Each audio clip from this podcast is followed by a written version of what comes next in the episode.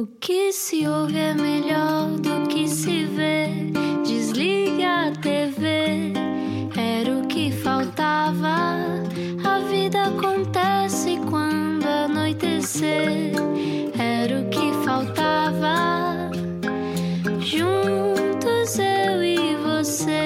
Viagem com a Rádio Comercial. Olá, o meu nome é Rui Maria Pego. Seja bem-vindo à Rádio Número 1 de Portugal. Se só agora chegou, espero que esteja bem. Sendo que eh, nós estamos muito contentes porque pode ser que o desconfinamento esteja a chegar. Está aí, ele está a chegar. Ah, eu sou Ana Martins, obrigada por estar desse lado e obrigada também por, durante Uhum. este confinamento, ter acompanhado o Era o que Faltava. Há muita gente que descarrega as conversas para ouvir em casa e Uhum. isso é extraordinário. Saber que podemos dar alguma companhia, sobretudo a quem está sozinho, é? É muito bom. Sim, é muito bom e é muito bom continuar a receber convidados. Hoje recebemos uma pessoa com uma gargalhada que, quando começa a rir, quando liberta a gargalhada, parece que o mundo se abre ao meio. Quem é? Explica-nos como se eu tivesse acordado de um coma. 67 anos, 21 deles na presidência da Associação Abraço. Vem dos tempos em que era porteira do frágil e em que a SIDA era um tabu. E é ela, é ela e a Abraço que podemos agradecer terem tornado cool o uso do preservativo nos hábitos sexuais, embora muita gente ainda tenha dúvidas sobre isso. Sendo que hoje também há autarca numa freguesia de Lisboa, Arroios, a freguesia mais multicultural de Lisboa, segundo diz Margarida Martins. Bem-vinda. Olá. Olá, Bem-vinda. boa tarde. Boa tarde. Margarida, ria-se lá. Já sabia, já sabia. A Margarida tem uma gargalhada que simultaneamente eh, deixa muito- nos deixa contentes, mas meio assustados. Porquê? Porquê? Porque é muito grande. É muito vibrante, Margarida. Mas Tem olha, que ser, nos tempos que correm ainda tem que ser mais vibrante, porque Claro. as pessoas andam tão tristes, tão tristes. Eu tenho uma história fantástica há muitos anos. Quando eu fiz o Fru Fru, sim. eh, Um programa de televisão, não é? Um programa de televisão, não é? Contextualizando, e era muito giro. E eu tinha um texto, e um dia um velhote de 80 anos escreveu-me e disse-me assim: Olha, eu não entendo nada do que você diz, mas não me importa nada não entender, só a sua gargalha- gargalhada me faz rir. Há 10 anos que não me ria. E eu acho que isso é muito bom para as pessoas, não é? É muito salutar. É porque as pessoas, quando ouvem, ouvem rir, as pessoas ficam assim até. Eu, como rio com, com, com força e com garra, que só sempre o meu riso. Até já uma vez entrei ao despico com a Fafá de Belém. Fomos jantar as duas, sozinhas, e rimos. As pessoas estavam super incomodadas. Isso foi um as duelo de nossas gargalhadas. Um duelo um entre as duelo duas. de gargalhadas no arro alto. Foi uma coisa extraordinária. Oh, Margarida. Mas combinamos mesmo fazer isso. Falando, falando de si, é falar também do bairro alto, é falar de uma, de uma série de coisas que, que, que muitos de nós ou não temos memória ou não vivemos, mas Uhum. Não, outros não sim viveram. vivemos muitas coisas extraordinárias. Eh, Antes também do bairro consigo. alto foi o Zodíaco. Exatamente, mas oh Margarida, já lá vamos. Primeiro, Uhum. como é, que, como é que foi a sua infância? Já se ria assim? Ah, eu acho que sempre me ri assim, ah, sempre fui um bocadinho exuberante, até porque eu aprendi para sobreviver no meio de umas dos jovens em que as mulheres eram todas magérrimas, não é? Que eu costumo dizer que eram todas twigas, era a grande moda. Eu gorda, imagino, tinha que fazer qualquer coisa diferente, não é? Por isso passei a ser muito mais exuberante ah, na roupa, no rir, no estar. Também que tive, felizmente, um- grandes amigos que me ajudaram, e, e a maior parte deles sendo homossexuais, que me ajudaram muito a sobreviver nessa luta. Porque no fundo era difícil viver-se numa, numa cidade em que as mulheres não eram no tempo das nossas mães, que as mulheres eram pouco gordinhas, não é? Mas neste tempo ainda da minha geração em que as mulheres eram todas tuigas, não é? Por isso eu tinha que ser um bocado exuberante e provocadora. E eu tornei-me um bocado exuberante e provocadora, até como defesa, na gargalhada mínima que é natural, eh, mas como defesa dessa situação. E quando as pessoas me. Era muito engraçado, e ali a Gama dizia muito engraçado, quando as pessoas me ofendiam a uma situação, eu olhava com um olhar que matava Gama dizia: pá, se o teu olhar que deitaste aquela homem ou aquela mulher matasse, acho que eles ficavam fulminados.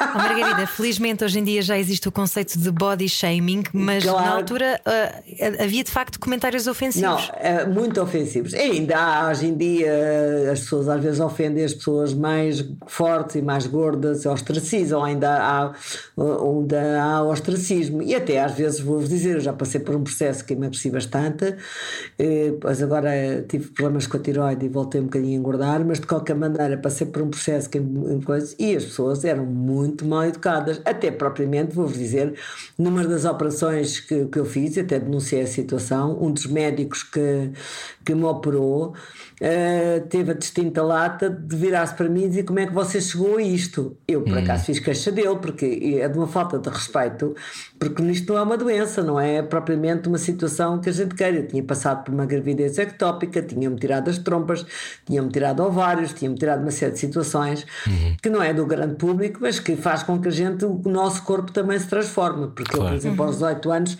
estava bastante mais magra, não é?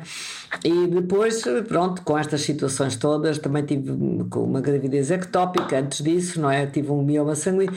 Essas situações todas que mexem com o nosso corpo e com a nossa situação também alteram o nosso corpo, não é? É claro que não temos que andar a espalhar isso. Hoje em dia não tenho problema nenhum, não é? Mas não tenho que espalhar que a minha vida teve estes problemas aos 23 anos, que teve problemas aos 27 anos, que teve problemas aos 37 anos, percebe? Não, São e, e não é da conta, nossas. e não é da conta de ninguém, exatamente. E não é da conta de ninguém, não tem que, mas as pessoas são ofensivas Mas mesmo, ainda somos muito são ofensivas. ainda somos muito reféns dos padrões de beleza Sabes, instituídos. somos, somos, ainda somos muito reféns. As pessoas, eh, por isso eu, eu era provocadora, por isso a minha defesa foi provocar. e então eh, a minha exuberância era sempre, eu gostava imenso, e isso o Manuel Reis também me ajudou, que é eu usava objetos, por isso eu, costumo- eu, às vezes digo, estes jovens vestem-se mal. Também é a minha forma de olhar e ver, não é? Porque às vezes não é preciso muita coisa, basta uma echarpe, basta um lenço, basta, basta qualquer coisa para mudarmos o nosso ar. Eu dizia assim, durante o dia de uma maneira, depois à noite põe qualquer coisa que a gente fique mais exuberante e que, que ache graça e que eu gosto de brincar, não é? Claro, então já vamos falar da noite. Margarida. Margarida Martins é a nossa convidada hoje. Pergunto-lhe então se hoje não temos tanta identidade como no bairro Alto dos anos 80. Perdemos identidade. Eu não sei se temos ou não, eu não posso falar nisso porque eu deixei de sair à noite. Pronto, Uhum. neste momento estou uma senhora muito bem comportada. Recatada e do recatada, eh, muito recatada e adoro estar em casa. Não sei porque eu vivi muito, é preciso dizer isso. Eu acho que vivi tudo que tinha, não é que tenha parado de viver, porque gosto de estar com os meus amigos, mas vivi muito. E o que eu neste momento voltei a fazer, que também era uma coisa que eu tinha deixado, é de, agora não se pode, mas é de passar a receber em casa, estar com os meus amigos até às 11 horas, depois às 11 horas ponho tudo na rua. Imaginem como eu estou. Uma mulher que andou às fui 3 da manhã e acho que é porteiro do frágil, que teve uso dia, que teve espaços, eh, coisa, que sempre lutou por tudo. Eh, Eu hoje em dia estou, fico extremamente cansada, até porque também tem uma razão de ser. Eu sou obsessiva, compulsiva e começo a trabalhar às 6 da manhã, não é? E a responder às pessoas, e respondo de noite, e tal Pois, coisa. eu li que a Margarida respondia aos e-mails todos da Junta de Freguesia de Arroios. Eu, eu respondo aos e-mails que me dirigem diretamente. Uhum. Eu respondo a todos. E por isso eh, as pessoas não podem dizer que eu não respondo. A maior parte das pessoas também dou o telefone. Há pessoas que mandam mensagens por WhatsApp e eu tento resolver, percebe? É porque tem- é uma freguesia muito grande, Uhum. tem problemas às vezes com higiene urbana, tem problemas às vezes com barulhos, tem problemas às vezes com, com situações de perturbação da população, com pessoas que estão nos jardins, que perturbam os outros.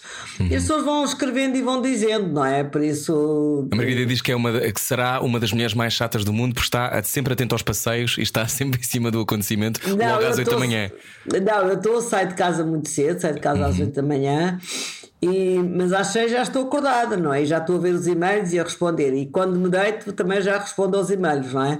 E também as pessoas, e, re- e respondo ao fim de semana, que as pessoas ficam muito estu- estupefactas. Como é que eu respondo ao fim de semana? Eu disse, mas você me está a escrever é porque precisa de qualquer coisa, ou é para, não é só porque, para eu dizer que não respondo, não é? Então, antes de irmos este tempo eh, na Junta de Freguesia de Arroios, a sua, a sua vida dava várias horas de era o que faltava, portanto só temos uma. Sim. Vamos usá-la bem. A pergunta que eu faço é: que saudades e que memória mais forte é que tem do tempo em que estava no Frágil, do tempo dos anos 80, esse universo 80 e 90? Não. Eh, o que é que lembra-me mais, Margarida? Não, o que eu me lembro mais era a parte cultural que nós tínhamos, a parte Uhum. de imaginação que o Manel Reis tinha, que era realmente um grande senhor. Que era o eh, dono de do- quem do tenho muito Frágil, não é? Era o Manel é extraordinário, Frágil. não é? Muito importante na sua era vida. uma pessoa muito importante na minha vida. Foi um homem que me ensinou imenso, ensinou-me a olhar também. Eu sempre tive muitos amigos a ensinaram-me a olhar, mas o olhar é uma coisa muito importante e a estética também.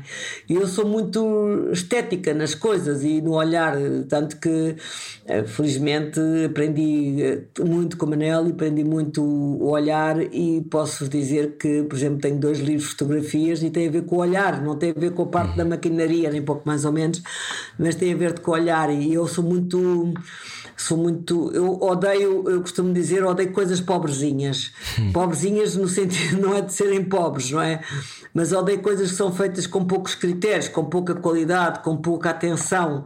Por isso sou muito exigente com as equipas, no exemplo do espaço público, uhum. dos jardins, disto ou daquilo, por exemplo, que, porque eu própria vou, ainda hoje fui ver como é que estava o Montagudo, porque agora está fechado por causa do confinamento, mas fui ver se estava tudo em ordem, como é que tinha corrido as obras, como é que estava.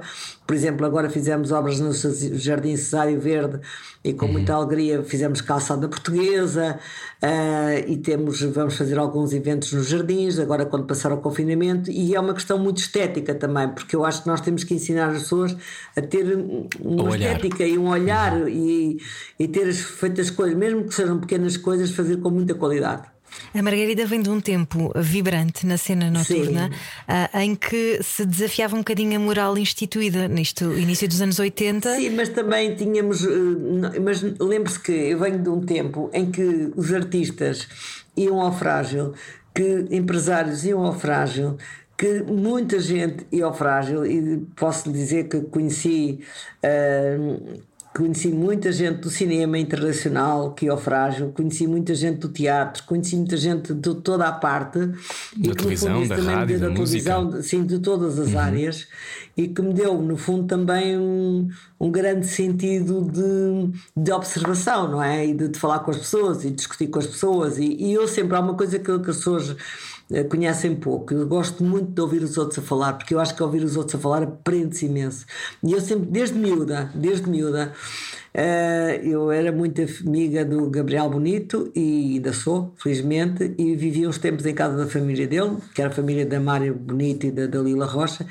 E eu era miúda, devia ter os meus 17 anos e passava a vida a ouvir o Mário Bonito, que era um senhor já com uma certa idade, e a Dalila e na altura gente do teatro, ouvi-los falar, ficava só a ouvi-los falar. Eu ficava fascinada. A minha mãe dizia-me assim: Mas onde é que tu estiveste até às quatro da manhã? E eu disse: a ouvir conversar.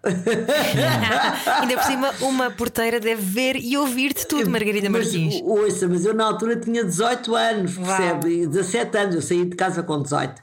Mas de qualquer maneira sempre fui muito despachada. Quer dizer, saí de casa há 50 anos, não sei se vocês estão a ver a diferença, não é? Já passou um bocadinho de tempo, 68, não é, Margarida? Já passou meio século, imagina. quer dizer, quando encontro amigos meus que eu conheço desde os 16 anos, epá, já te conheço há 52 anos, há 51 anos, é uma coisa. Oh, Margarida, já é umas bodas de, de ouro, não é? A Margarida era temida ou não? Na era. porta do frágil? Era porque eu. Qual eu é a tinha... sensação de ser temido? Não, mas eu era temida porque eu também me defendia, como vocês devem calcular, porque é assim, como é que se diz a rir às pessoas, não pode entrar, não é? Dizer uma parvalhona, não é? e como é que decidia, Margarida? Tinha a ver com o quê? Não, tinha a ver com o Era muito difícil às vezes, mas, por exemplo, eu deixava entrava muita gente nova e depois não deixava entrar outros, e aquilo também tinha muitas ordens de Manel, não é? Vê lá quem é, uhum. como é que deixas entrar e tal.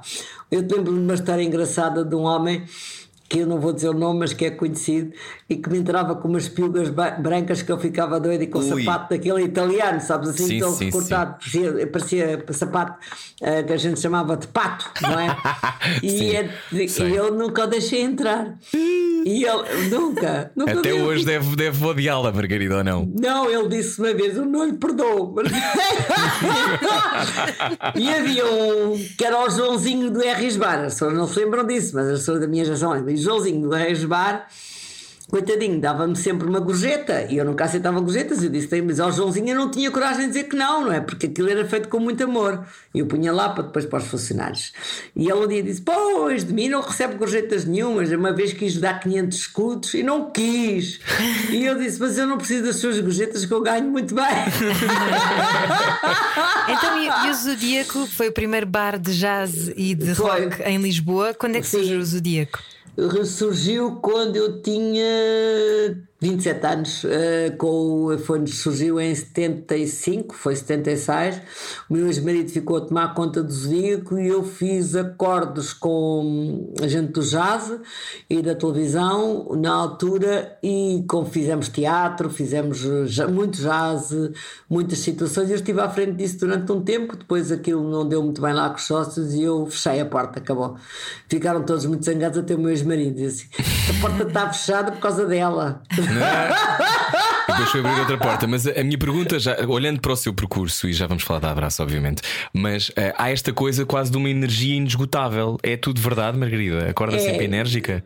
Eu acordo Ou ficciona um bocadinho a sua própria energia para poder não, sobreviver? Não, eu, eu sou, eu, vamos lá ver, eu sou preguiçosa. Pronto. E então ah, ficamos mais contentes. Combater Parece, a preguiça.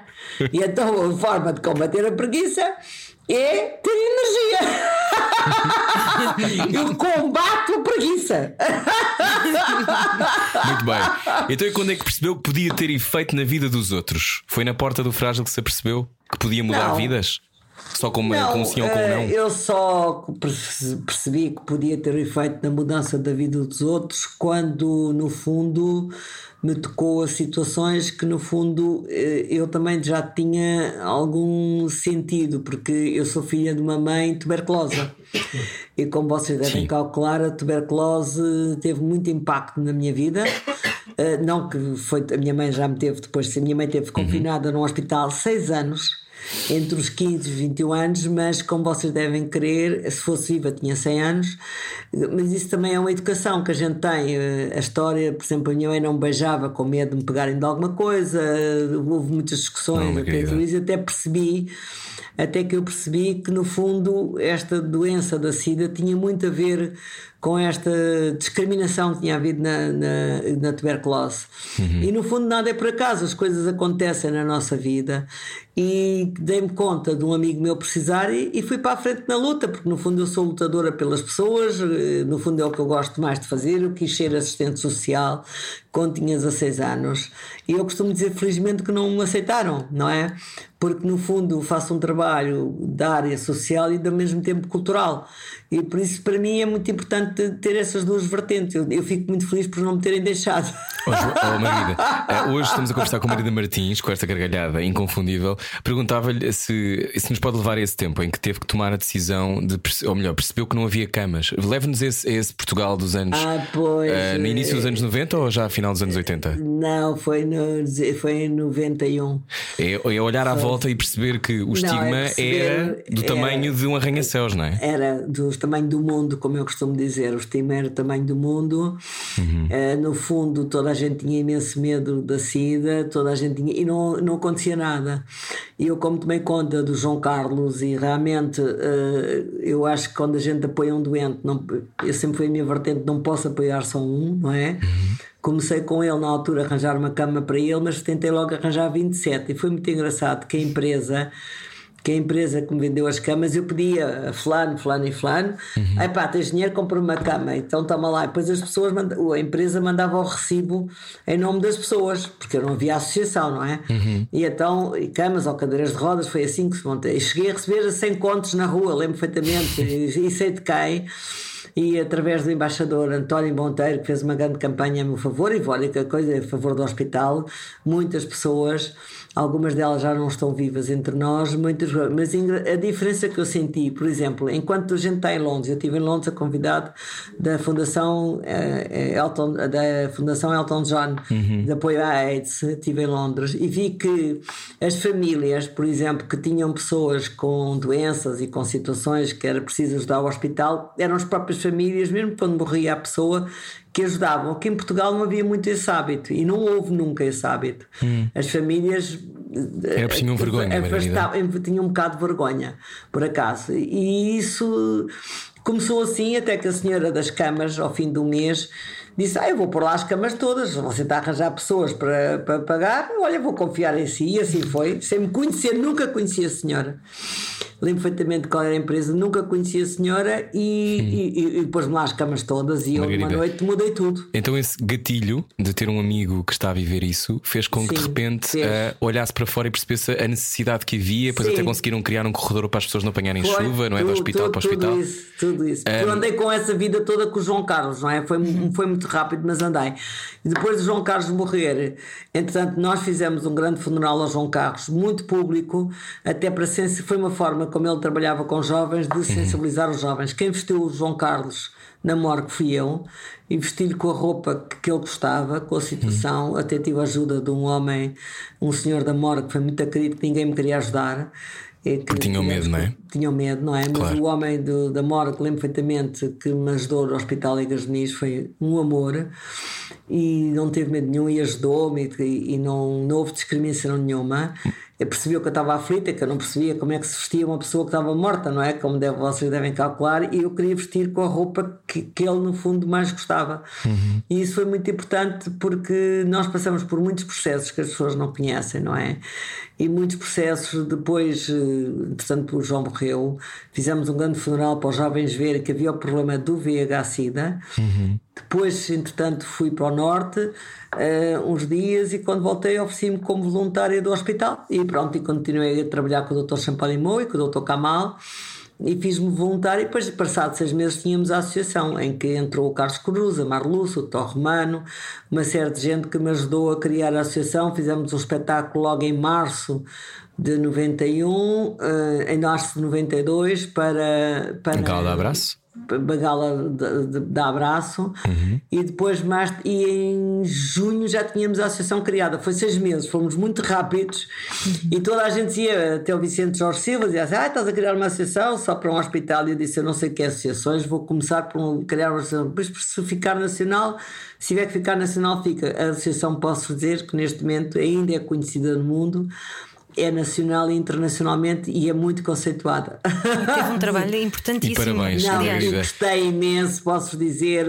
Não tenho saudades, deixei pessoas bastante capazes. Deixei lá o Gonçalo, agora está lá a Cristina. Uhum. Só fui à associação mais três ou quatro vezes ao longo deste. Esteve lá 21 mandato que eu anos, Estive foi? lá 21 anos.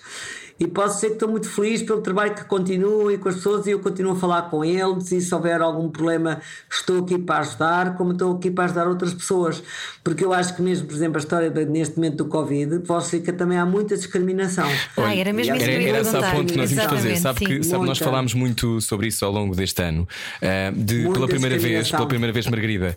têm Compreender uma doença outras. também é meio caminho para curá-la, não é? É, e eu vou dizer, as pessoas têm muito medo. Eu nunca tive medo nenhum. Posso dizer que eu fui a única junta freguesia que criou uma casa só para doentes com Covid, eh, ligada com o Hospital Corre Cabral. eh, porque começaram a aparecer doentes eh, estrangeiros que não tinham onde ficar e nós criámos uma casa em que apareceu gente de vários sítios, depois já não era só da freguesia, já era gente que vinha de vários sítios que o hospital nos pedia e tivemos essa casa durante quatro meses. Nunca nenhum de nós que apanhou Covid. Temos uma criança que nasceu que eu chamo o vencedor. e que neste momento tem seis meses e posso dizer eh, seis, não tem mais, ele nasceu em abril, não vai fazer quase um ano. Pronto, e, e- e posso dizer que apoiámos imensa gente, foi com imenso respeito e sempre a não discriminação, foi sempre uma luta aqui dentro. Também tenho equipas muito boas e na área social tenho o Dr. Hugo Marques, que é fantástico, e nós somos das poucas juntas, não sei se há muitas mais, que têm seis pessoas na área social. Estamos neste momento a pagar rendas de casa, águas, luzes, situações que estão. eh, e alimentação, até com o apoio do, da, da Câmara Municipal de Lisboa e do Dr. Fernando Medina. Pronto, nós temos estado a apoiar mesmo muita, muita gente. Estamos neste momento a comprar refeições também eh, nas eh, restaurantes da zona para distribuir ao fim de semana, também com o apoio da Câmara Municipal de Lisboa. E trabalhamos sempre em conjunto com a Câmara e isso é muito importante. Agora, que a discriminação existe, existe. E a seguir continuamos a menos. falar sobre isso, Margarida. Devemos só fazer aqui uma mini Ok. paragem e já voltamos. A seguir continuamos com Margarida Martins. Não era o que faltava. Baralhar e voltar a dar. Era faltava na Rádio Comercial. Hoje a nossa conversa é com o Presidente da Junta, Margarida Martins. Hoje conversamos sobre muitas coisas, mas estamos a falar de discriminação. Uh, Margarida, eu acho que fazer este paralelismo entre o VIH, a SIDA, uh, a Covid-19 ou outras E a coisas. que nos- tuberculose. E a tuberculose. É esta sensação, eu acho que pela primeira vez, muitas pessoas sentiram o que era ser o outro. Sentiram Sim, o que era sim. ser uh, a pessoa que tem qualquer coisa que pus para os outros socialmente é considerado um erro, um problema, uma doença e que se pode pegar. E as Um, pessoas não sabem de onde é que vem, porque Exato. assim, as pessoas não sabem mesmo. Eu posso dizer que os casos que eu tive aqui de Covid de- de- na junta nunca foi quando as pessoas estavam a trabalhar. Quer dizer, foi sempre ou que tinham ido para férias ou tinham vindo de fim de semana, mas não sabem, porque são apanhadas assim sem perceber o que é que têm, porque a maior parte delas são assintomáticas, não é? Sim, mas, Por mas isso- o paralelismo com esses vírus que É, falámos antes, é. eh, porquê é que acha que a discriminação continua É a porque as existir? pessoas Porque têm muito medo, as pessoas têm medo do, do, do desconhecido, não é? E têm medo de não, quando, quando depois de repente percebem que também está a acontecer a elas, porque acham que não, não, isto não me acontece, porque eu não saio, porque eu não vou aqui, não vou. Desculpem, a gente vai ao supermercado, a gente vai ah, ah, fazer compras, a gente vai a todos os sítios, andando na rua, que mesmo não podendo estar neste momento nos restaurantes. Eu, por exemplo, ontem fui ao supermercado, ao chá das Amoreiras, epá, era um pandemónio. Quer dizer, o restaurante estava fechado e era um pandemónio das pessoas a comprar nas Amoreiras comida, todas em cima umas das outras. Por isso, quer dizer, eh, a certa altura a gente até se esquece, vamos lá ver, quando estamos a fazer as compras, até se esquece que, que há este problema, porque também não podemos estar sempre a lembrar, porque também não podemos estar sempre com a obsessão do, do problema, não é? Margarida E Martins, isso- na, na Abraço vocês foram pioneiros em campanhas de sensibilização, sessões de Sim. esclarecimento em escolas. Sim. Havia muito estigma, não é? Havia muitos Havia. medos, eh, mas é uma coisa que demora muito eh, a ser depois Há uma coisa que a. Abraço fez muito bem, teve muita sorte e fui eu que fiz esse trabalho. Eu trabalhava já com as agências e fizemos uma formação sobre o VIH-Sida, primeiro às agências de, de agências de publicidade. Isso foi muito importante durante muitos anos porque tivemos as melhores campanhas. Por isso Verdade, sensibilizámos as 15 maiores agências do país. E na altura a gente hoje em dia não se fazia. Fazíamos cadernos com o público, fazíamos cadernos com o Diário de Notícias, fazíamos capas para o Dia Mundial da SIDA, fazíamos filmes que passavam na televisão em horário nobre. Pois quando a lei mudou, isto debandou tudo, porque a certa altura não há investimento também, muitas vezes, das entidades oficiais para estas campanhas. E isto era tudo feito com o carolice, não é? Por isso, eh, hoje em dia vejo que aí os melhores realizadores trabalharam todos cá a braço. É muito engraçado ver isso, não é? É, é, eh, por exemplo, o Marco Martins fez uma campanha fantástica com a abraço. Hoje em dia é dos maiores realizadores, percebe? Ainda era um jovem. Eu até era amiga dos pais e nem sabia que ele era filho do, do, do advogado, que, eu, que era meu amigo. Então, e é tão quando- engraçado, tão engraçado. As coisas foram sempre feitas com, e com muito cuidado estético. Sim. Por exemplo, nunca dávamos eh, com fotocópias, dávamos sempre postais, fizemos campanhas de livros, fizemos campanhas de exposições, sempre a sensibilizar as pessoas. E acha que eh, fica, fica triste quando sabe que hoje, por exemplo, há mais casos de reinfecção em jovens, por exemplo, do que havia. Ou seja, é óbvio que as coisas, as coisas têm caído, os números têm do- caído. ninguém mas mas fala do conte-nos. SIDA. Ninguém, fala, não de- é? Ninguém fala. Ficou, ficou, mesmo nas escolas não falam, ninguém fala do VIH-Sida. E ele existe, pronto. E é, realmente é uma tristeza, no fundo, andarmos há 30 anos, no fundo para mim são 30 anos, não é? E, e está tudo um bocadinho, é como esta história do Covid, percebe? A discriminação das pessoas. Eu acho que as pessoas aprendem pouco. Aprendem pouco. Mas aprendem e- pouco porquê, Margarida? porque É porque não querem olhar para o lado? Não querem olhar para o lado. Acho que as pessoas aprendem pouco.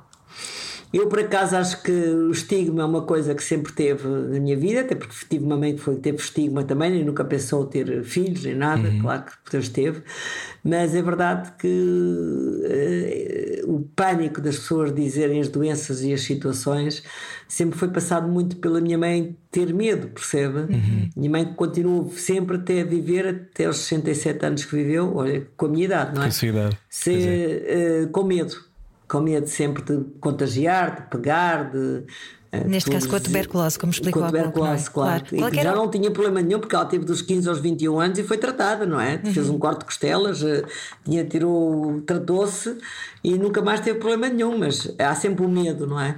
Qual é era o maior estigma em relação à SIDA quando fundou a Abraço? Ah, o estigma era muito violento, as pessoas. eh, ostracizavam muitas pessoas com VIH. Mas tinham medo que se pagassem tudo, não é? A dada Era- altura. Não, e a, A ter a um cena, beijo. a cena mais chocante que eu tenho, vou dizer, é de uma mulher que, no fundo, uma mulher já de 50 anos, que teve o VIH-Sida através do seu marido. Epá, e assisti a uma cena no Hospital Ligas Muniz que foi para mim super marcante, que era o filho a discutir com ela, um filho de 18 anos na altura, a discutir com ela porque ela nunca tinha dito nada e ela só chorava e dizia nunca disse nada para vocês não marginalizarem o vosso pai. E o filho aos gritos com ela por nunca ter dito nada. Isto para mim foi completamente chocante. E tanto foi chocante, mas atirei-me a ele, não é? Como vocês devem Claro. calcular. Claro. E disse: pare, pare com isso, que a sua mãe não tem culpa nenhuma. A sua mãe só está a defender a família, ainda não entendeu. Só está a defender, defender o núcleo familiar. E é, não, mas o estigma existe, existia mesmo. A Margarida não Ainda será existe? também. Ainda, eu acho que ainda existe, claro. Claro que as pessoas não falam. Eu, por exemplo, eu conheço imensas pessoas que têm o VIH, até porque o VIH. E que estão vivas e muito. bem, não é? que estão vivas e bem há 30 anos, não é? Conseguiram há superar. medicamentos e que fazem na com que isso altura- seja possível. E na altura morriam muito. E há medicamentos que fazem possível e deve-se também a abraço. Posso dizer que na altura era a Maria de Belém a ministra e eu levei-lhe, sem jornalistas nenhum, sem ninguém, levei-lhe seis pessoas ao gabinete dela e disse: se não, se não tivermos os antirretrovirais, estas pessoas morrem. E posso-vos dizer que passado uma semana tínhamos antirretrovirais. Obrigado, e não foi na imprensa e não foi na imprensa, foi diretamente no gabinete dela. Por isso as pessoas respeitam muito. Eu, quando vejo estas campanhas todas, acho que a gente tem que fazer as campanhas primeiro com as entidades e depois é que vem para a imprensa. Isso é a minha forma de estar e sempre ganhei com isso. Sim, Margarida, pergunto-lhe se um dos problemas é, por exemplo, eu só me dei conta da história, ah, da quantidade de homens homossexuais e outras pessoas, mas sobretudo homens homossexuais que morrem, por exemplo, em Nova Iorque nos anos 80, já muito mais velhos, já aos 25 ou 26, ou não, se calhar um bocadinho mais cedo, mas que vi documentários sobre isso. Ou seja, essa memória, essa história nunca me chegou. Acha que se houvesse, por exemplo, nas escolas, fala-se vagamente sobre isso. Eu, quando estava a crescer, falei vagamente sobre isso na escola, mas eu também estava numa escola católica, se calhar não convinha, não é? Só de falar do preservativo já é um problema. Ah, mas pergunto-lhe agora se, se acha que também tem a ver com isso. Ou seja, se as crianças e os adolescentes não souberem o que é que Claro. aconteceu, acha que é por aí Também- que pode vir a mudança? Não, eu acho que os os miúdos deviam saber o que é que aconteceu e o que é que aconteceu em cada país e cada situação. Ainda há associações a trabalhar e nós ainda a Abraço continua a trabalhar na prevenção, mas é completamente diferente, percebe? Eh, hoje em dia a SIDA não é falada nos meios, não é falada na comunicação, não é falada nas televisões, não é falada eh, por ninguém, porque há outros problemas sociais, não é? E há outras discriminações eh, complementares. E vamos ter outras, no fundo, porque esta pandemia demonstra que nós vamos ter outros problemas ao longo do século, não é? Sabe o que é que E me choca mais? É quando eu ouço falar de infecções em rapazes, ou não, neste caso, eh, há pessoas da comunidade LGBT com 22, 23. ah, Sabe que muitas vezes aquilo que me contam alguns amigos meus que são médicos ou que estão ah, perto desta- destas coisas no- nos hospitais é que ehm, dizem: Ah, mas não faz mal, agora uns medicamentos e há uns comprimidos e está tudo bem. Pois, e portanto há é aqui isso, uma lógica de uma é- impunidade. É, há uma lógica, a história de haver medicação, também há- as pessoas eh, borrifam-se um bocadinho, mesmo as pessoas de 45 anos, ah, ainda posso viver mais 30, percebe? É um bocadinho, por isso, eh, seja o que Deus quiser, sabes? É assim um bocadinho essa situação. Olha, aconteça o que acontecer, e não sei o quê. E é isso também porque as pessoas dizem, ah, é a medicação. Pronto, é a medicação como fosse fácil tomar a medicação, como fosse fácil viver com, com, Com os efeitos dessa eh, medicação. Com os efeitos dessa medicação e Claro. como fosse fácil nós também termos outros problemas de saúde que, que interferem também com essa Claro. medicação. Não? é? Claro. Eh, Estamos a conversar hoje com a Margarida Martins. Qual é a sua maior vitória na Abraço em 21 anos? Ai, tive muitas. Qual é que gosta mais? Ou quando pensa logo, o que é que lhe vem, o que é que lhe vem à cabeça? Não, eu acho que a vitória que eu tenho foi, no fundo, ter sensibilizado o país para esta pandemia. É, e posso dizer que para mim foi muito importante. Claro que hoje em dia penso isto agora, mas acho que não. Há uma coisa que eu sinto e que eu costumo dizer é que eu não passo nos sítios só por passar. E por isso, hei de ter sido a Margarida do Zodíaco, fui a Margarida do Frágil, fui a Margarida da Abraço, agora sou a Margarida da Arroz, a Maluquinha. e é onde passo o empenho. Pronto, o meu trabalho é sempre com empenho. As pessoas às vezes não entendem muito bem, nem percebem que não é uma questão económica, é uma questão da gente se sentir bem com as coisas que faz. Uhum. Porque se as pessoas soubessem quanto é que ganha um presidente de junta, até se riam, não é? Porque um presidente de junta ganha 1.600 euros. Eu neste momento nem é, nem, agora até sou reformada, como vê, nem é da junta, mas acho que é um trabalho que eu gosto de fazer. Eu, vivi, eu vivo para isto. Eu vivo para, no fundo, para lutar, para lutar pelas pessoas. No fundo, também é, é o que me dá conforto espiritual e, e conforto de viver, não é? Uhum. é? Como se dizia, como se diz, não, não passei por aqui como cão por vinha vindimada. Eu passo por este mundo a lutar, seja por aquilo que for, tanto que sou muito guerreira e sou, eh, não comigo, mas com os outros, mas também posso dizer que também também se zanga, ou não? Também me zango, também me zango quando as coisas não estão. Mas eu zango-me há pouco tempo, dou dois gritos, as pessoas. Ah, está bem, ela e, gritou daqui E adocicou, adocicou depois de ser mãe, é, Margarida? É, eu? Sim. Não, que eu sou brava com ela. adotou, adotou o seu filho há quanto tempo? Já há quanto tempo é que adotou o seu filho? a minha filha, fez 21, tinha 3 anos. Uau! Já era uma, já era uma cota. já era o. Já como é que, era, como é que se surpreendeu consigo? Anos. Como é que se surpreendeu consigo uh, nesse Não, papel? a adoção do Leonor foi muito no sentido. Olha, porque eu tive, infelizmente, tive. Uh, vocês não acreditam. Já, diga, diga. Ninguém a queria. Isto foi medido por uma assistente social. Ah, nós não fizemos o papel dela porque ninguém a quer. Eu disse: ninguém a quer. Não, ninguém a quer. Separaram, ela sabe neste momento ter irmãos, separaram dos irmãos, fizeram um processo à parte e ninguém a quer. E eu penso que ela é uma, foi uma criança muito feliz. Uh, claro que tem os problemas de jovem, agora vive a sua vida com o seu namorado, temos problemas de jovem com qualquer mãe, mas eu também tive, não é? Claro. Uh, de rebeldia e tal. Hoje em dia estamos bem, houve um período que foi um bocadinho mais difícil de nós as duas, foi há meio ano, quando ela começou a ser mais rebelde. Hum.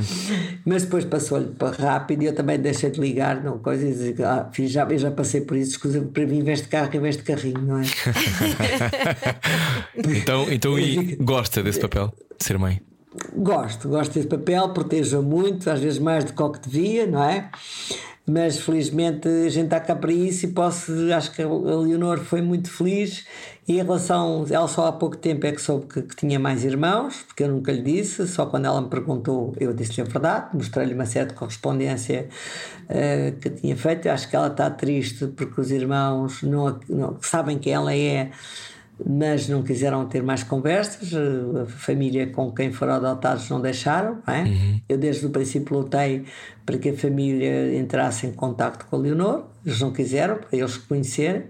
E agora também para os outros miúdos, que são mais velhos, uma dois anos que ela e outro quatro anos, é mais difícil, não é? Isso é muito duro, não é? Mas sabem que ela existe eh, eu outro dia escrevi a ambos e ela também escreveu. Pronto, disseram que não a queriam conhecer, tudo bem. É duro. Para ela também é duro. E, mas como vocês veem, a discriminação existe até em crianças de 3 anos. Uhum. Uh, hoje em dia ela tem a sua vida, tem o seu namorado, tem tudo, tem a sua casa neste momento com o namorado, é uma menina feliz. Neste momento teve um tempo parada, mas vai voltar ao emprego que tinha, não é? Mas eu acho que foi o melhor que eu lhe podia ter dado, porque eu não sei se a Leonor seria viva hoje em dia se eu não tivesse aparecido na vida dela. Quando eu tomei conta da Leonor, a Leonor não falava, a Leonor gornhia. Só ao fim de seis meses é que começou a falar. E isso tudo tem processos, são processos muito difíceis destas crianças que estão enclausuradas em centros, não é? Acho uhum. que a adoção devia ser muito mais alargada. Eu, para mais, consegui é? seller, não é? Para mais, eu, eu entrei como mãe solteira, por isso era uma pessoa divorciada, entrei como mãe solteira, mas eu acho que era muito importante que a adoção, para que estas crianças não sofressem toda. A Leonor teve 13 anos à espera porque os serviços, isso posso dizer, eu tenho cartas sobre isso, nem tinham feito o processo dela, porque achavam que ela não era adotada por ninguém. E aí é que foi o meu grande choque. Podem crer que eu fiquei chocada e cheguei a casa e pensei assim: caramba, tenho uma casa tenho todo o conforto, tenho o dinheiro do meu ordenado. Epá, eu, ela começou-me a chamar mãe, eu entrei em pânico, não é? E tratei tudo, e nove meses depois tinha a Leonor com minha filha mesmo. Foi um parto, foi um parto violento, porque, como diziam os técnicos, ninguém a queria. Margarida Martins, então a sua missão de vida é dar esperança aos desprotegidos? Não, a minha missão de vida é estar presente nas lutas e nas lutas que as pessoas pedem para que eu esteja presente. E, eu rio muito, mas também choro muito às vezes, como vocês devem calcular. E este processo da adoção da Leonor para mim não foi fácil. Para mim até fiquei com um bocadinho de alterada até que as coisas não se resolvessem. Fiz queixa de muita gente. Escrevi coisas que não são públicas, escrevi coisas para entidades e acho que até consegui mudar a misericórdia de Lisboa, que eu posso dizer que a Lisboa estava confinada com mais outra criança. Uh, estava confinada com outra criança. Seu telefone? Não, isto é um relógio que eu tenho de cuco. É o relógio de cuco, eu achei que era o seu telefone. Não, é o relógio que eu comprei de plástico, que é de cuco, que é giríssimo vermelho. É de cuco, mas não se cala, Margarida. Não se cala. Agora, agora está, vai se calar, quase, que só tinha que dar às 5 horas, não é? Mas é só para vos dizer. Sim, é, sim, sim. Eu acho que os técnicos têm que ter formação suficiente para nunca dizerem estas coisas. Não se deve dizer a uma pessoa, ou, pensar que uma criança que não, é hipótese, tem não é? direito, que claro. não é hipótese. Claro. A gente tem que ir por todas as lutas. Acho que hoje em dia isso já não acontece, mas eu acho que temos que ir por todas as lutas, porque há gente para adotar todo tipo de criança, há gente que não se importa de, dos problemas que as crianças trazem, há gente que está aqui disposta a ajudar. Se há pessoas dispostas a ajudar animais, também não acham que há pessoas dispostas a, animar, a ajudar crianças, não é? Há gente disposta para tudo, felizmente, no mundo. E há gente com uma grande solidariedade. Não uhum. percebo porque é que as crianças com problemas têm que ir para países estrangeiros, não é? Mas, é que, oh, Margarida, mas então mas é importante. As... Deixa-me só fazer esta pergunta: que é, é, importante então, por exemplo, essas cartas que enviou, uh, ou quando levou uh, seis doentes à Maria de Belém, é importante que as pessoas se posicionem, ou seja, que exijam, que, de, que denunciem. É? Sim, mas o denunciar não, eu para mim o denunciar não passa logo pela imprensa. Percebes? Ah, claro, não, estou a dizer o dos é contextos. é chegar dentro dos contextos. Se não der, então vamos para a guerra. para mim é muito simples. Já fui a muitas guerras, como devem calcular. Para mais na altura, na altura quem me ajudava nestas guerras também era a Bárbara, a Bárbara Reis do Público. Uhum. Era muito novinha, para mais faz anos o mesmo dia que eu, que é 11 de julho, conhecia desde pequenina. A Bárbara, Bárbara sempre foi muito inteligente e uma miúda muito, mas sempre que eu dava alguma, alguma situação, ela própria depois perguntava do outro lado, não, não, não, acha, não dizia que acreditava em tudo que eu dizia, mas ia, ia se informar. E eu penso que é uma coisa que isso deixou de acontecer. É uma coisa tão triste que eu sinto, é que a gente dá uma informação que é correta e as pessoas não acreditam, percebe? E mesmo isso eu fico, eu fico, eu fico muito triste com este jornalismo que existe agora, que eu acho que existe pouco. Hum. Jornalismo com cuidado, até porque as pessoas coitadas nem têm tempo para que escrevem, não é? Andam de um lado para o outro, parecem umas bolas de ping-pong. Mas hum, é, é verdade. Pergunta à sua mãe e ao seu pai como é que Sei era. perfeitamente como é que é. E, claro. E, e era muito diferente, percebe? Claro que era. Havia muito, muito diferente. Havia tempo. Percebe? Havia, havia tempo e o jornalismo também ia atrás do poder, não é, Margarida? É, e, mas, mas olha, eu, por exemplo, fui discutir muito com o Vicente Jorge Silva e fui lá ter com ele e ele pôs-me um jornalista só a trabalhar para a área do VH.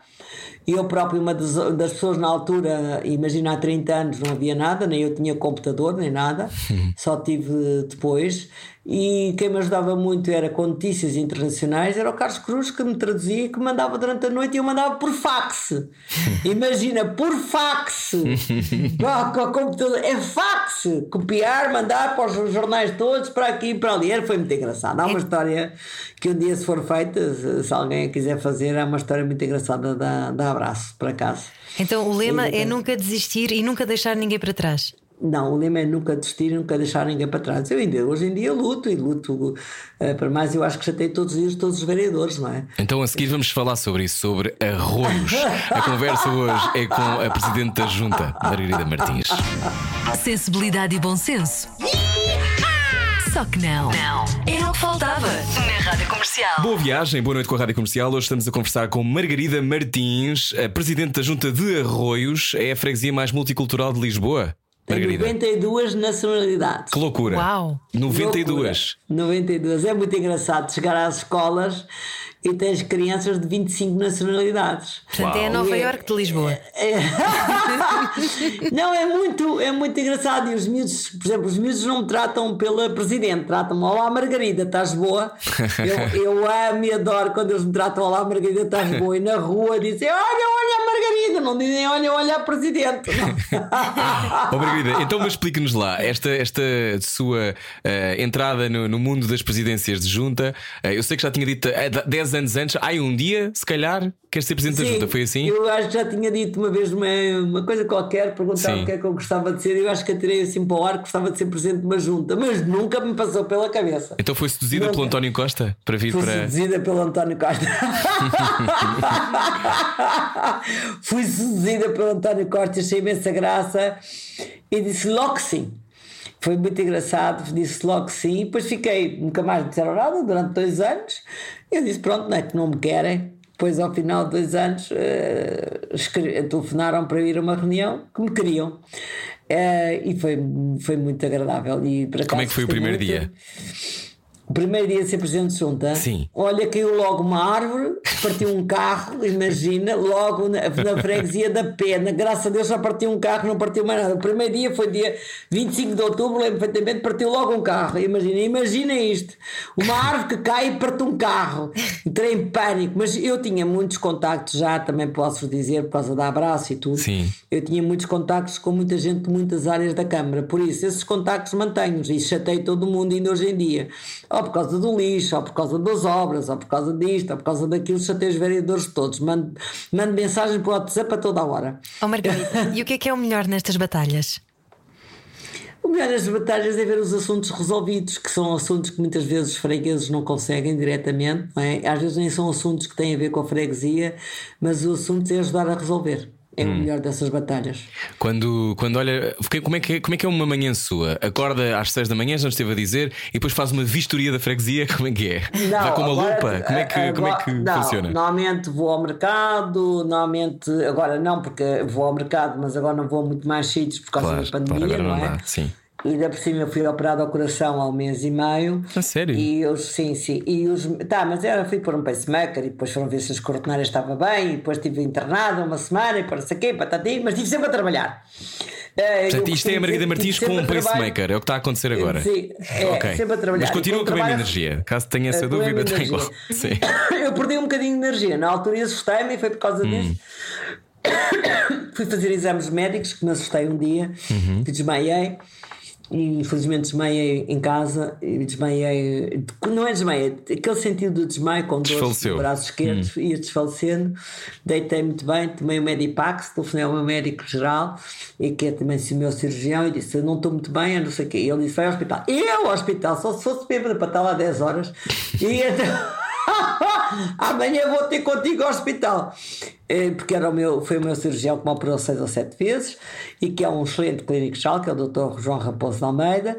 E fui lá e eles fizeram os exames logo e não sei o quê, tal, tal, no Polido Valente, que é um hospital que eu amo e adoro porque trata das pessoas muito bem. Tenho a pena que tivesse sido, em determinada al- altura, tivesse sido fechada mu- muitas aulas desse hospital, que é uma pena, porque é um hospital excelente e até os médicos estão muito tristes por não poderem fazer o trabalho que faziam. Eu penso que a senhora Ministra tem que rever essa posição sobre o Egas Muniz, que está na dependência do Hospital Santa Maria, e depois há aquelas guerras lá de uns e de outros, não é? Que isto é umas guerras que ninguém percebe. E o Hospital de Polido Valente perdeu muito das suas valências, o que é pena porque é um hospital de excelência e perto e proximidade com as pessoas dali de, de, de, de Lumiar, não é o meu caso, mas com as pessoas e é um hospital de proximidade. E podia no fundo as pessoas não ficarem tanto tempo no hospital de Santa Maria ou aqui ou ali para diversos exames quando o hospital tinha todas as valências até tinham criado um polo um, um polo grande de eh, para operações que depois fecharam. Pronto, o que é pena, tinha acabado de ser feito e fecharam. Mas são as guerras lá dos hospitais e dos administradores e dessas coisas todas que eu às vezes não entendo e que às vezes as pessoas pensam que é o ministro, isto ou aquilo não nada do ministro, é mesmo os serviços, para vocês perceberem. Pois, oh Margarida, mas ehm, o, está aqui a falar-nos sobre serviços, sobre, sobre estas ligações, não é? São tudo ligações, tudo, é, tudo são trocas entre pessoas. Qual é a parte mais difícil do poder que as pessoas não compreendem? Porque também ser presidente ajuda a ter algum poder, de certeza, não é? Na vida das Não pessoas. temos muito poder. Não? Podemos é chegar a mais gente.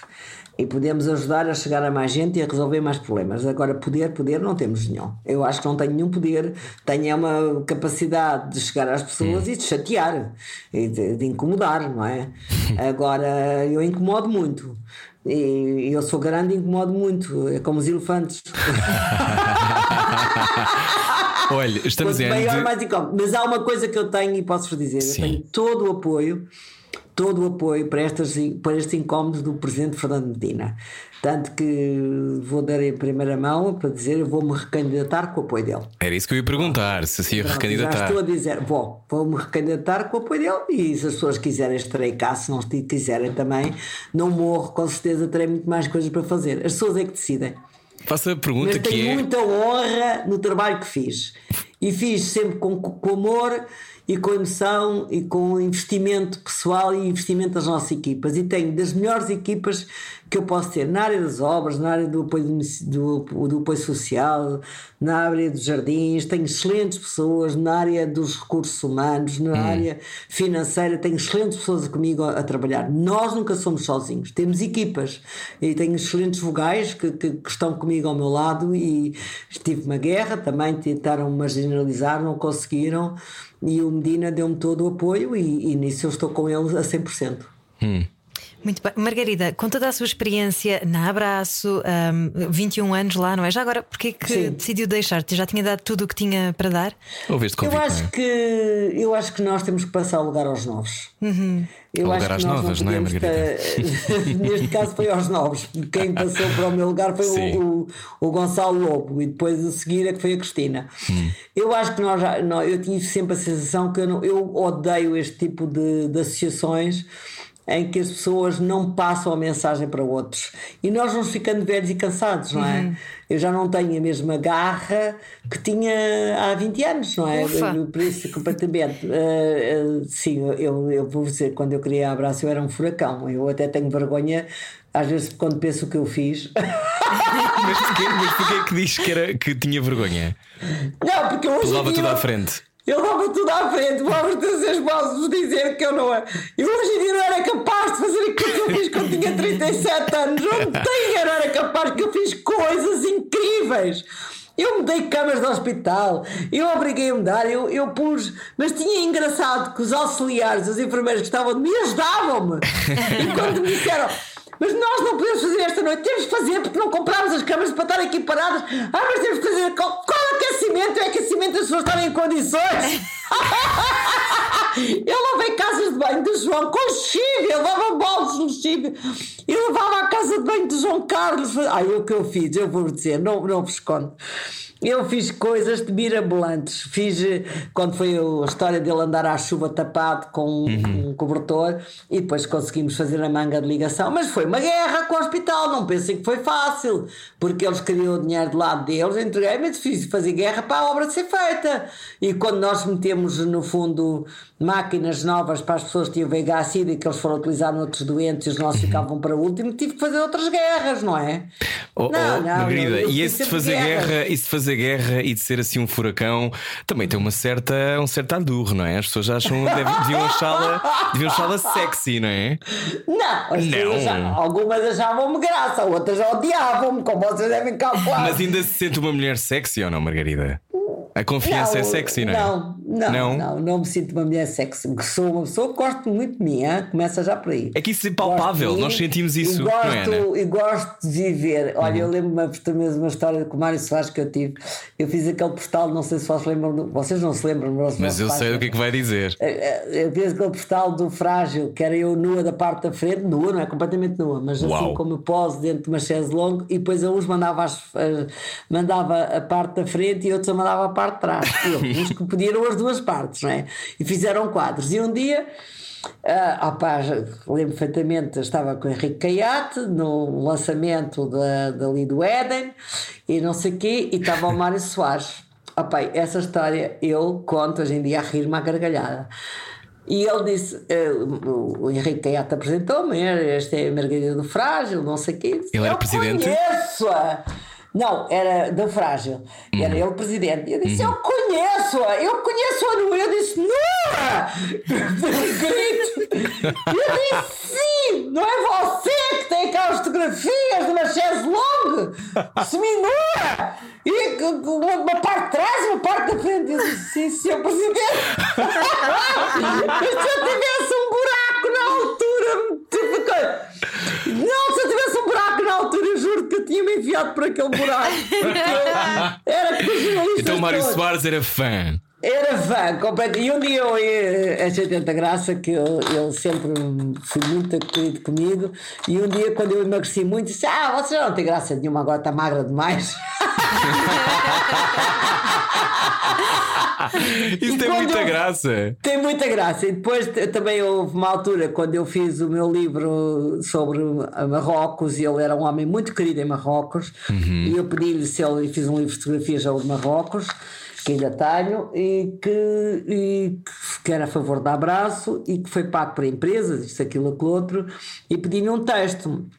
E ele disse: ter que 5 minutos para aturar. E eu disse: Está bem, eu também não preciso mais que 5 minutos. Tive 3 horas a conversar comigo sobre Marrocos. foi muito engraçado. E depois quem me fez o texto foi a doutora Maria Barroso sobre Marrocos, que está no meu livro, com, com- com muita honra, porque ele na altura não tinha tempo. E, e- mas olha que ele era. Eu, a gente chegava a, a Marrocos e diziam: Eu sou portuguesa, e toda a gente conhecia o Mário Soares. Mário. Soares é amigo do nosso rei. Mário Soares é amigo do nosso rei. Era amigo do nosso rei. Já tinha morrido há 100, estava ao filho. No- Mário Soares era amigo do nosso rei. As pessoas sabiam perfeitamente que era o Mário Soares, mesmo as pessoas do povo. Era muito engraçado. Muito engraçado. Por isso, olha, sempre fiz coisas que quis, sempre fiz. eh, brinquei com o olhar, brinquei com as pessoas. Também fui muito agressiva em algumas situações. Também cheguei a ser. Mas eu acho que faz parte do nosso. Não, mas acho que às vezes podia não ser tão agressiva, que as pessoas também têm os seus problemas, não é? E todos nós temos os nossos problemas, por isso eu não. Mas acho que as pessoas me têm respeito. Eu tenho ido ao hospital, fui operada, as pessoas sabiam que eu era, mimaram-me eh, e as pessoas respeitavam pelo trabalho de abraço, vou-vos dizer. E direcionam As muito bem energia, enfermeiras, não é? eh, as pessoas respeitavam, ainda agora, no- quando estive internado e estive no hospital, as pessoas sempre o respeitaram, não era por ser presidente da ajuda de arroz, é pelo trabalho que eu tinha feito no abraço. Isso é Margarida, muito gratificante. estamos a acabar. A pergunta que lhe dei- que faço agora é: eh, qual foi a lição que 2020 lhe deu? E o que é que espera para 2021? Eu- A reeleição? Tan, tan, tan, tan. Não, eu isso não estou muito preocupada porque as pessoas é que escolhem. Se as pessoas não gostarem do meu trabalho, eh, podem escolher outros, não tenho problema Claro. nenhum. Gostava de ganhar, como de qualquer, qualquer pessoa que, que se candidata, não é? Não estou a dizer, ah, coitadinha, não estou nada preocupado. Não, gostava de ganhar, não sou estúpida, não é? Não sou masoquista, não é? Quer dizer, venham, cá dizer, ah, não sei o quê. O importante é gostava de participar. Mas eu participo, percebe? Claro. E, e é importante que as pessoas votem, e isso é importantíssimo. E os jovens têm muita responsabilidade dessa situação e têm que ser mais proativos, não é? Não é só mandarem umas bocas no Facebook. É, porque eu estou farta dessa história das bocas no Facebook, porque eu acho que às vezes estraga-se a vida de muita gente por situações sem, sem haver grande discussão, não é? Mas de qualquer maneira. Lição de ganhar. 2020. Mas a lição de 2020 é estar atento às pessoas e estar atento a esta pandemia e ter respeito pelas pessoas que passaram por estes problemas e ajudar as pessoas. E a lição de 2021 é igual. Nós temos que continuar, todos desejando que a vacina seja data a 70% da população, não é? Eu próprio estou desejando tomar a minha vacina, estou à espera que o Centro de Saúde me chame, só quando o Centro de Saúde me chamar é que eu irei tomar. Uh, sou uma pessoa de risco, por isso já tenho direito a estar na primeira leva, não é? Mas de qualquer maneira, por, mas ainda não me chamaram. Margarida, mas de com- qualquer maneira continuo a fazer o meu trabalho e a lutar pelas pessoas é sempre essa situação. A lutar por tudo que me peçam para lutar. Com toda a sua experiência em campanhas de sensibilização, ah, sessões de esclarecimento em escolas etc., no caso em relação à SIDA, mas agora aplicando aqui à Covid, tem algum conselho para quem está a gerir esta informação pública? Não, eu acho que eu acho que as pessoas até têm muito falta de respeito e eu vou-vos dizer, as pessoas não têm noção. Eu não gostava de ser a doutora Graça Freitas, vou-vos dizer. Não gostava de ter a vida dela, nem gostava de ser a ministra, porque as pessoas são muito mal educadas. As pessoas não têm noção do sofrimento que se passa para resolver estes problemas. As pessoas não têm noção. se eu, Presidente de Junta, tenho problemas, agora imagina aquelas duas mulheres, eu dou-lhes um louvor e tenho-lhes um respeito, porque não é fácil. Não é fácil. Isto é uma coisa que ninguém conhece. É uma coisa completamente desconhecida e que nos cai que nos cai uh, no ar, em relação à SIDA, nós no fundo tínhamos que fazer prevenção, mas em relação a isto, a prevenção é as pessoas usarem máscara, lavarem as mãos, uhum. uh, no fundo fazer, olha, eu aprendi isso tudo com a minha mãe que era tuberculosa, não é? Eh, que era lavar as mãos muitas vezes, ter muito cuidado com a higiene, ter muito. Não sei quê, mas eu hoje em dia até eu vejo as pessoas assim, mas eu não sei onde é que apanhei isto. Não sei, eu até tive algum cuidado e não sei, percebe? E, uhum. e, e eu, eu acho que é muito difícil estar nesses cargos. Eu, por acaso, vou-vos dizer, acho que as pessoas têm uma grande falta de respeito para quem está à frente destes cargos. Eu não gostaria de estar na pele delas, nem sei como é que elas aguentam e tenho o máximo respeito, porque isto é um trabalho de dia e de noite. Sim. Eu vi quando nós estivemos aqui assim com a casa, com, aqui, com a casa com doentes com Covid, epá, e quando tivemos os problemas com os refugiados, com as pessoas que viviam em pensões, em 20 pessoas num quarto, tudo isso foi uma grande luta, foi muito duro, e isso foi nós aqui como junta, e na altura com o vereador Carlos Castro que nos ajudou e com os bombeiros, com tudo, e que nós acabámos com esse problema na freguesia, acabámos mesmo, mas foi uma luta diária. Uhum. Foi uma, porque eu não acredito que o CEF, que no fundo dá dinheiro a entidades para que as pessoas estejam em condições e depois tu apanhas 10 pessoas, 12 pessoas num quarto sem condições, com, com, com doenças, com problemas, com não é piolhos, mas outros problemas também uhum. uh, agravados nos colchões, não é? e que falta de respeito. Então é isso é que se chama dar apoio às pessoas que vêm do estrangeiro e que estão aqui à espera de serem, estarem, poderem trabalhar em Portugal ou poderem uhum. trabalhar na Europa. Isso não é apoio nenhum, isso é falta de respeito. Eu, nós começámos a dar muita. Eu vou-vos dizer que eu fui levar comida e fui levar coisas, equipas e fui levar pratos da minha casa e louça da minha casa e panelas da minha casa a pessoas que não tinham que queriam fazer comida e não tinham como fazer nem os ingredientes. Não tinham os tachos, não tinham as panelas, não tinham copos para beber água. Uhum. Isto é o que se passava. Foi uma luta muito grande em 2020. E graças a Deus agradeço também ao Dr. Hugo e à doutora Lúcia Gomes Dr. Hugo Marques, a Lúcia Gomes, todas as pessoas que estiveram aqui, lutámos, lutámos, lutámos para que essas pessoas tivessem dignidade. E obrigado, e conseguimos. E obrigado e por isso e obrigado pela conversa. Gostámos muito de conversar consigo hoje. Muito, Margarida. Eu preciso hoje... ouvir essa gargalhada outra hoje... vez, Margarida.